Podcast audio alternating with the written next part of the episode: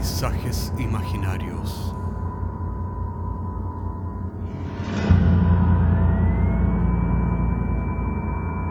Una producción Cortés Rojas.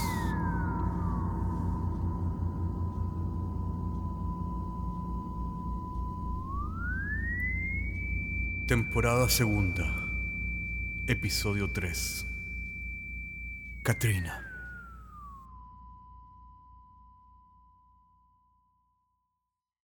La historia que tenemos preparada para hoy día transcurre en una Patagonia mágica, llena de espíritus que habitan en ella. Dicen que el amor es como un hechizo. ¿Qué crees que pasaría si te hechiza un espíritu?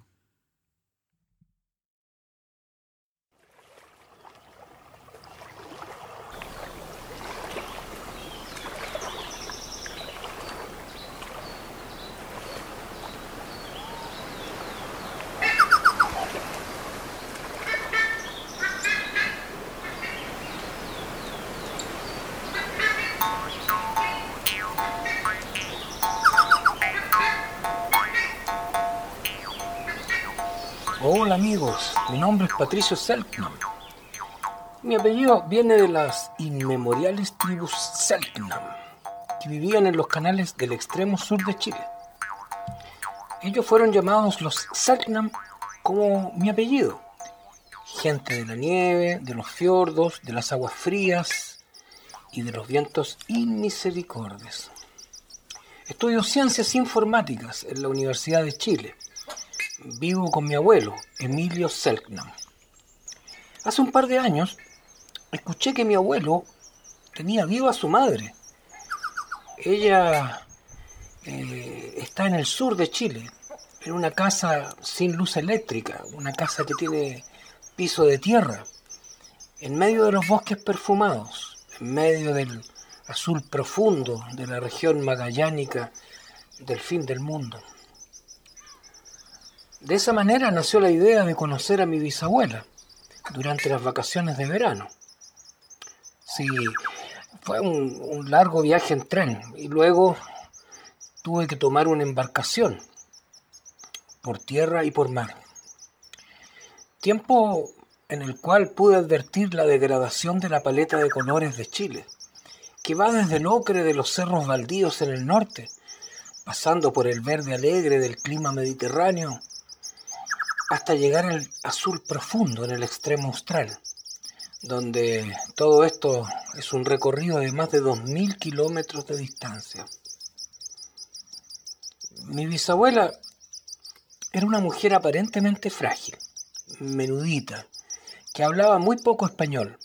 Sin embargo, aunque a ustedes les parezca extraño, las palabras no parecían ser necesarias entre nosotros, ya que de alguna manera que no sabría explicarles, nos entendíamos en el silencio. Ciertamente ella era una típica habitante del silencio. Les repito para que me entiendan que su cabaña no tenía electricidad, por lo tanto no había televisión, no había radio. De manera que los pájaros, la lluvia, el viento eran nuestra permanente compañía. Ella estaba siempre en movimiento, y en algunos momentos me encontré con su mirada sin pestañeos, que parecía estudiarme a veces. Había escuchado a algunas personas del pueblo más cercano decir que las últimas mujeres Selknam eran todas brujas. Pero esas son solo habladurías de gentes que no han, no han tenido el tiempo ni se han dado la molestia de conocer realmente las personas de las cuales hablan. Por eso yo estaba allí, para conocer mis raíces. No podría desperdiciar la oportunidad única de encontrarme con mis orígenes ancestrales antes de que mi bisabuela iniciara su viaje largo hacia las estrellas. Mi bisabuela tenía por nombre Fresia, su apellido era Salknam. Para ella y para todos nosotros, los integrantes de este clan, somos Selknam. No necesitamos más apellidos, ya que somos una sola gran familia. Un día, ella me advirtió de una cierta mujer gato. Ah, una mujer que habitaba en los bosques y que hechizaba a los hombres. La verdad es que no entendí gran cosa de lo que hablaba, ya que no paraba de barrer al tiempo que articulaba frases entrecortadas de su idioma original con algunas expresiones en español. Esa tarde fui a buscar leña al perfumado bosque.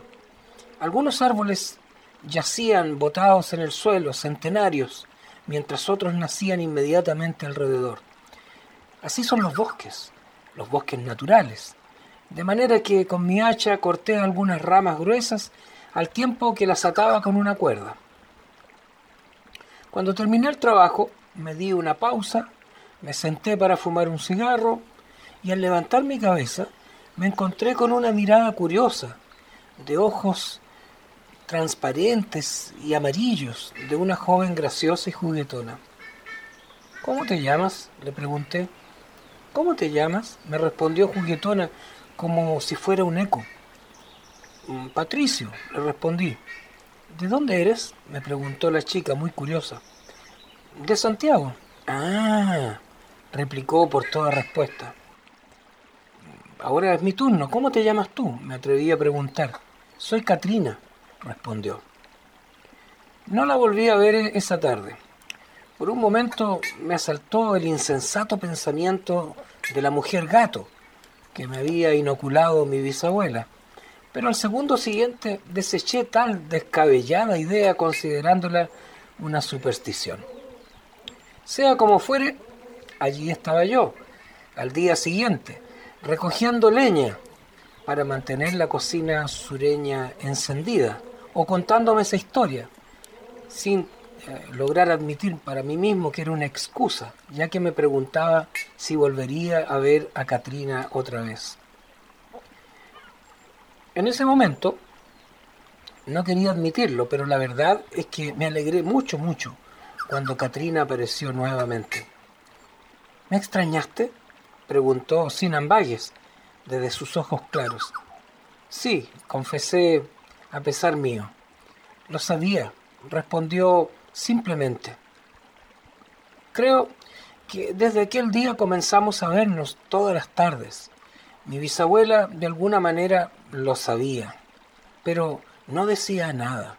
Solo se mantenía hermética, cocinando o barriendo, al tiempo que de vez en cuando me lanzaba unas miradas furtivas que de alguna manera podría sentir en mi cuello o en mi espalda, como si alguien me estuviera tocando. Para hacer más corta esta larga historia, les diré que durante ese verano se selló mi destino. Y luego de un año, tiempo en el cual terminé mi carrera y obtuve mi primer trabajo, regresé por Katrina, a los perfumados bosques del sur y volví a Santiago con ella. Lo primero que hicimos fue visitar a mi abuelo, don Emilio Selknam. Don Emilio estaba regando sus plantas en el jardín. Cuando llegué a su casa con Katrina nos recibió con alegría. Le presenté a Katrina como mi futura esposa. Él nos hizo pasar al living de su casa. Una vez que tomó asiento, se tomó el tiempo de ponerse sus lentes de aumento para vernos mejor.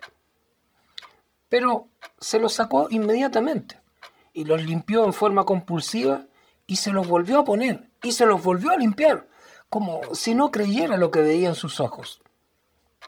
¿Le ocurre algo, abuelo? Eh, ¿Se siente bien? Mi abuelo no respondía.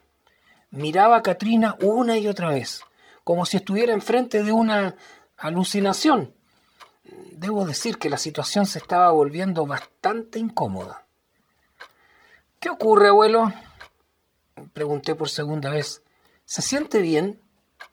Parece que usted conoce a Katrina. Finalmente, don Emilio Selknam retomó el asiento, se acomodó lentamente y me respondió pausadamente, como estudiando cada palabra que emitían sus labios. Patricio, Patricio, me dijo, lentamente, escúchame bien.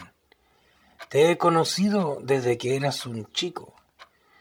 Siempre he respetado cada una de tus decisiones, pero hoy no puedo estar de acuerdo contigo.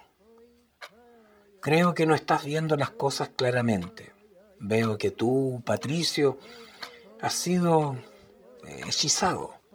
Mucho me temo que la mujer que me estás presentando como tu futura esposa no es lo que tú crees. Ella no es un ser humano. Ella es una gata. ¿Qué? ¿De qué está hablando, abuelo? Ella es Katrina, mi futura esposa. ¿Está usted bien? ¿Está enfermito? Usted parece que está perdiendo la vista. Patricio, Patricio. Querido nieto, mucho me temo que estoy absolutamente bien. De hecho, nunca había estado mejor en mi vida.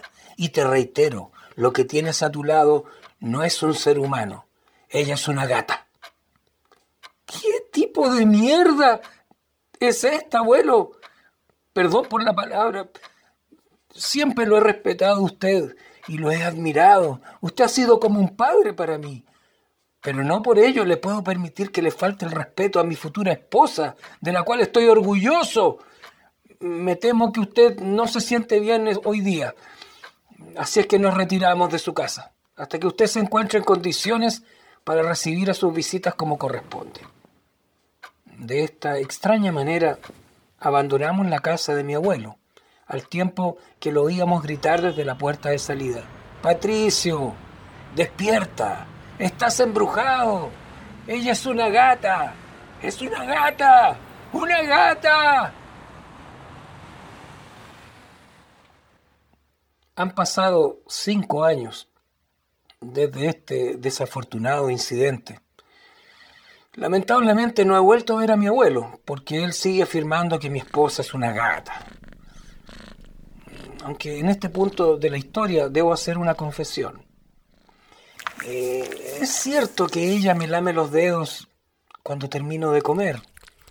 También es efectivo que no se siente cómoda usando la cuchara y suele tomar leche en un plato con su lengua. Y también es cierto que se siente particularmente activa y sensitiva durante las lunas llenas y que en ese periodo acostumbra a arañarme salvajemente la espalda cuando tenemos sexo. Sí, tal vez mi abuelo tiene un poco de razón y me niego a ver la evidencia, pero también es cierto que con mi experiencia de matrimonio con Katrina he comenzado a ver las cosas de diferente manera. Me he dado cuenta que mi situación no es tan grave, ya que he descubierto que cada mujer es una especie de gato y que en cada hombre enamorado hay un ser embrujado. Admito que tal vez estoy hechizado y no me doy cuenta, o mejor dicho, no me quiero dar cuenta. Después de todo me siento feliz con Katrina. ¿Qué importa si ella es humana o una gata que se transforma en mujer o una mujer que se transforma en gato? Nunca le preguntes a un hombre feliz si está embrujado o si su amada es una gata. Los hombres enamorados como yo no estamos interesados en poderosas razones ni argumentos intelectuales. La razón pesa y reseca los sesos y la felicidad es liviana como una pluma. Sobran las razones cuando no hay felicidad. A manera de conclusión y para zanjar de una vez por todas este dilema, terminaré diciendo que si fueras un hombre tan feliz como yo, jamás harías tantas preguntas ni incurrirías en tantos razonamientos e investigaciones sobre la naturaleza del ser que te hace feliz. Al final del viaje y después de todo, quien se ha casado con Katrina soy yo y no mi abuelo. Nunca despiertes a un hombre hambriento que en medio de sus sueños sueña que come manjares y bebe buen vino. Nunca despiertes al hombre que sueña que besa a su amada después de haber vagado por los siete mares buscándola. Nunca lo despiertes en el nombre de la estúpida razón o lo que los enfermos hombres sin imaginación llaman realidad. Porque ten por seguro que aquel hombre os maldecirá diciendo, tengo derecho a elegir, déjame soñar. He decidido que mi realidad sea el sueño y lo que tú llamas realidad sea una pesadilla, porque por un amor que te hace soñar, tú nunca, nunca, nunca querrás volver a lo que tú llamas realidad.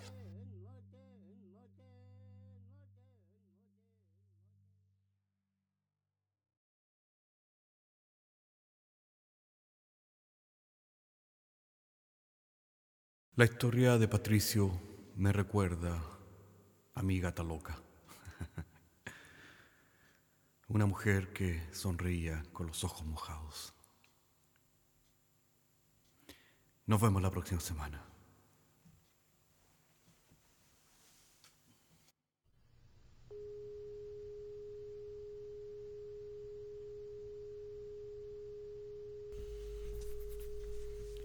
Paisajes Imaginarios es un podcast semanal que se distribuye con una licencia pública general.